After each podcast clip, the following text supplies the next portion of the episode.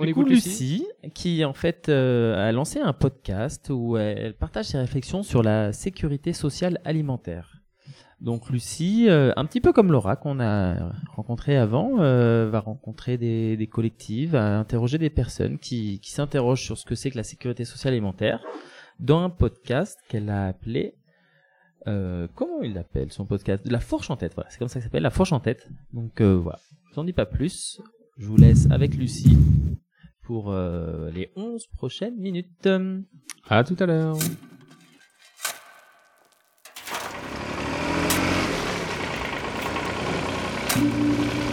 Vous écoutez La Fourche en tête, le podcast qui dessine d'autres terres de cocagne.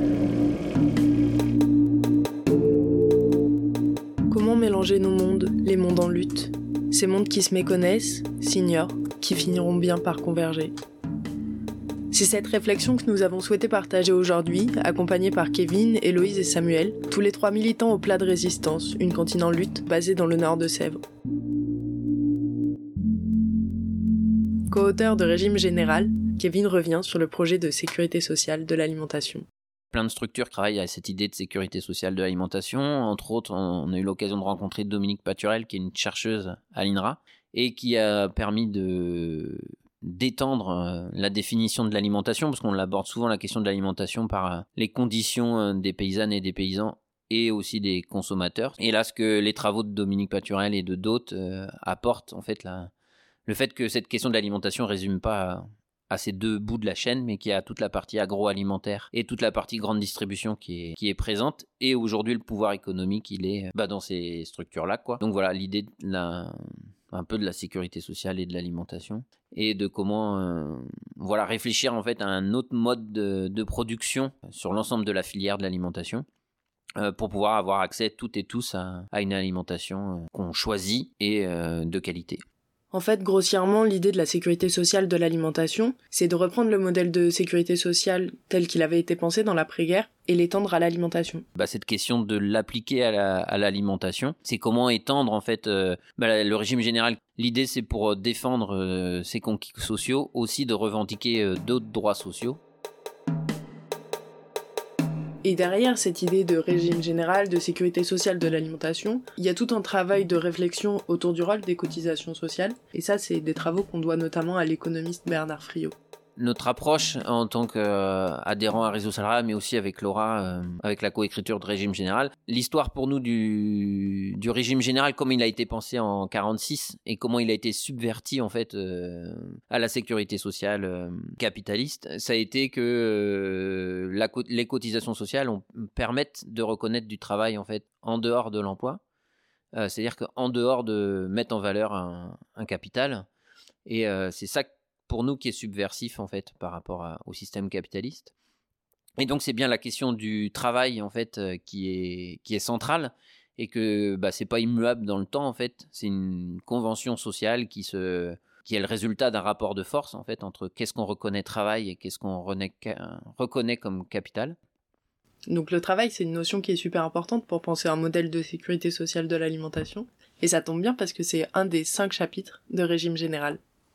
Et quand on se pose la question du coup euh, du travail dans la filière de l'alimentation, eh ben on s'aperçoit en fait que euh, eh ben il y a par exemple euh, en France métropolitaine, euh, par exemple il y a plus de personnes qui ont un statut de salarié qu'un statut d'exploitant agricole. On s'aperçoit que c'est une grande majorité de femmes qui travaillent dans la grande distribution et dans la partie agroalimentaire. On s'aperçoit que c'est une grande partie d'hommes avec ou sans papier ou issus de, l'immigration qui travaillent euh, dans les abattoirs. Puis après, sur la question du travail domestique, euh, quand on se pose la question de l'alimentation, dans nos sociétés euh, faites par, par les femmes, quoi, c'est elles qui ont la charge de penser au menu, de faire les courses. ça, c'est bah, aussi tout le travail des féministes sur qu'est-ce que, qu'est-ce que le travail et qu'est-ce qui est tout le travail gratuit et invisible qui est, qui est là et qu'on a besoin dans notre société pour pouvoir vivre, mais qui n'est pas reconnu euh, par le système capitaliste. Ce qu'on entend derrière les propos de Kevin et ce qu'on peut lire plus en détail dans Régime Général, c'est qu'en fait, dès lors qu'on étudie la filière alimentaire, on voit que le système patriarcal, le système de classe, le système néocolonial, en fait, il est présent tout au long de la chaîne. La question bah, du travail, directement liée bah, à la question de la propriété. Deuxième axe, la propriété. Qui, qui est propriétaire des, des outils de travail et cette question du lien entre capital et travail, elle est extrêmement présente dans le monde agricole. Et c'est ce que Samuel nous rappelle à travers son témoignage. Oui, j'ai travaillé trois ans euh, sur une ferme collective, euh, dans un GAEC. Après, le, le même si on modifie les statuts pour, euh, pour le faire coller à un système anticapitaliste, tout nous ramène dans la transmission agricole au capital. voilà, donc il y a l'actif circulant, le cheptel, et il y a, le foncier et donc finalement, ce, parcours à l'installation, euh, pour moi, il a été euh, émaillé de d'embûches euh, énormes qui étaient toutes liées à la propriété ou au capital. Sans parler en fait du, statut de, paysan, enfin de chef d'exploitation agricole, pour entrer dans dans un schéma d'installation et obtenir une DGA, il faut faire un prévisionnel économique, il faut pouvoir se tirer un salaire. Et en fait, du coup, ça ça amène à, faire des, des calculs euh, où euh, ben, soit on vient euh, rémunérer le, le capital de transmission, comme je disais tout à l'heure, ça veut dire rembourser l'achat de la ferme, rembourser l'achat du cheptel ou se rémunérer pour le travail qu'on fait. La ferme, on avait fait le choix du coup de ne pas se verser de salaire parce qu'en fait on devait rémunérer le capital. Bon, la question de la rémunération du capital, bien sûr, elle se pose dans la filière agroalimentaire et pas que dans le monde agricole, d'où l'intérêt de se nourrir des exemples où les ouvriers se sont réappropriés les, moyens de production, par exemple la SCOPTI 1336. Mais ce qui nous intéressait de creuser ici, c'est comment la sécurité sociale de l'alimentation, elle peut être un outil pour déjouer ces mécanismes en système capitaliste, la propriété, elle est souvent privée et puis lucrative. Privée, bah, c'est qu'elle est détenue par, par une personne ou quelques-uns et dans le but d'être lucrative. Donc, c'est-à-dire le fait de détenir le titre de propriété va faire que bah, on va gagner de l'argent. Donc ça, en fait, on veut le supprimer euh, pour le remplacer par une propriété collective et d'usage. Donc collective euh, parce que du coup, bah, elle est, appartient pas à, quelques-uns. Euh, c'est un collectif qui, qui en décide et euh, d'usage. Donc pour le dire autrement, les personnes qui ont le titre de propriété, et eh ben du coup ils n'ont pas ont pas les pouvoirs qu'ils ont aujourd'hui quoi. C'est-à-dire que c'est celles et ceux qui utilisent l'outil qui en décident de comment ils s'autogèrent euh, dans le collectif de travail.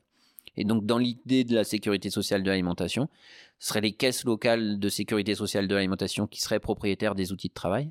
Donc aussi bien la terre que l'épicerie du coin, que le labo de transfo euh, et ainsi de suite. Et euh, cet outil de travail est mis à disposition d'un collectif euh, de travail qui est conventionné. Mais conventionné par qui? Comment autogérer les caisses de solidarité créées par la sécurité sociale de l'alimentation? On arrive au dernier chapitre de régime général. Ensuite, la question de la gouvernance. Qui décide? Qui décide de qu'est-ce qui est produit? Comment est-ce que c'est produit? Dans, bah, dans quelles conditions euh, aussi de travail? Il y a un quatrième pan qui est la question de l'investissement. Dans chaque chapitre, on essaye de faire un lien avec l'histoire du régime général qu'est-ce qui nous apprend pour dire qu'en fait, euh, bah, on l'a déjà été en capacité, euh, notre classe, euh, de faire en fait cette, cette transformation de la production. Et là, on s'appuie par exemple sur les questions de comment les centres hospitaliers universitaires ont été produits et construits dans les années 60 par des hausses de cotisations sociales et que l'investissement, bah, il est du coup indispensable si on n'en veut pas s'endetter auprès d'actionnaires ou, de banques. Et puis le dernier axe, c'est un peu bah, tout ça dans quel objectif? Donc c'est bien voilà dans l'intérêt commun, l'intérêt général. Et euh, du coup, ça nous permet de conquérir quels nouveaux droits euh, liés à l'alimentation. Donc là, avec euh, ce qu'on développe sur les questions d'allocation, bah, de prestations sociales avec une allocation mensuelle et un accès, entre autres, à des cantines et des lieux d'espace de restauration collectif. Créer des espaces de restauration collective pour se nourrir sainement, pour créer du lien social aussi. C'est l'une des vocations du plat de résistance, cette cantine en lutte et participative que l'on peut retrouver pour manger et cuisiner tous les mercredis et vendredis ou ponctuellement lors de mobilisations sociales. On a la cantine à la ferme et euh, la cantine mobile. Les deux fonctionnent en prix libre. C'est quelque chose qui tient beaucoup, euh, nous tient beaucoup à cœur de partager euh, ces moments de, cuisine, de préparation. On se rencontre, on discute les uns avec les autres, on recrée un lien social, euh, intergénérationnel. La cantine, c'est aussi un espace où se rencontrent des mondes en lutte, des piquets de grève où les ouvriers sont ravitaillés avec des produits de paysans du coin, où la cuisine est faite sur place, collectivement. nourrir euh, les luttes. La semaine dernière, en lien avec euh, les manifestations contre la réforme des retraites, il y a un collectif citoyen qui a décidé de, prendre la place Notre-Dame euh, sur Bressuire, créer un point d'information sur cette réforme. Nous, Cantine en lutte, on a donc euh, été euh, le matin et le midi pour approvisionner ce comité de citoyens pour les petits déjeuners, faire des crêpes le matin avec café et tisane, et le midi cuisiner sur place avec les personnes, pouvoir les ravitailler, c'est leur donner le pouvoir de continuer la grève. Et pour alimenter le rapport de force dans nos luttes, que ce soit efficace, le plat de résistance s'est mis en réseau avec d'autres cantines en lutte.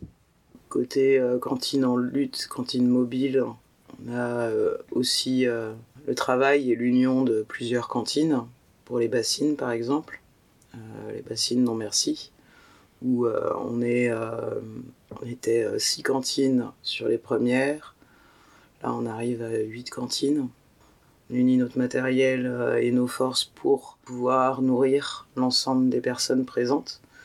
C'était quand même 10 000 personnes euh, à la dernière euh, manifestation. On en attend encore peut-être le triple pour la prochaine. S'il n'y avait pas ces cantines de lutte, je sais pas comment on pourrait tenir et continuer à se battre contre ce système, système capitaliste qui veut tout, tout détruire. Alors on touille, on pluche, on émince. On nourrit les rêves, on nourrit la grève.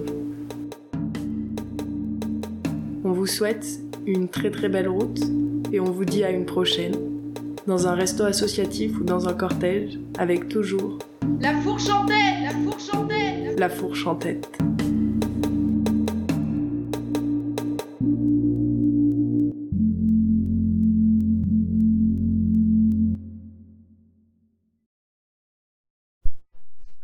Et on rallume les micros, ça marche mieux. Merci Flo. C'était la fourche en tête, Lucie, qui nous propose euh, du coup un voyage dans les Deux-Sèvres sur les cantines en lutte. L'heure où il commence à faire faim, le timing est quand même extraordinaire. Euh, si on veut aller plus loin, elle nous propose euh, quelques lectures, Lucie. Notamment une bande dessinée qui s'appelle Encore des patates du collectif pour une sécurité sociale alimentaire. Un exemplaire est disponible à la Pardige, n'hésitez pas à passer. Et euh, un autre livre, Régime général pour une sécurité sociale de l'alimentation, de Laura Petersel et Kevin C- Certenay. Euh, Et pour les gens qui préfèrent pas lire et qui veulent en discuter ou voir de vive voix, il y a une conférence gesticulée à la préfecture du Puy-en-Velay. Pardon.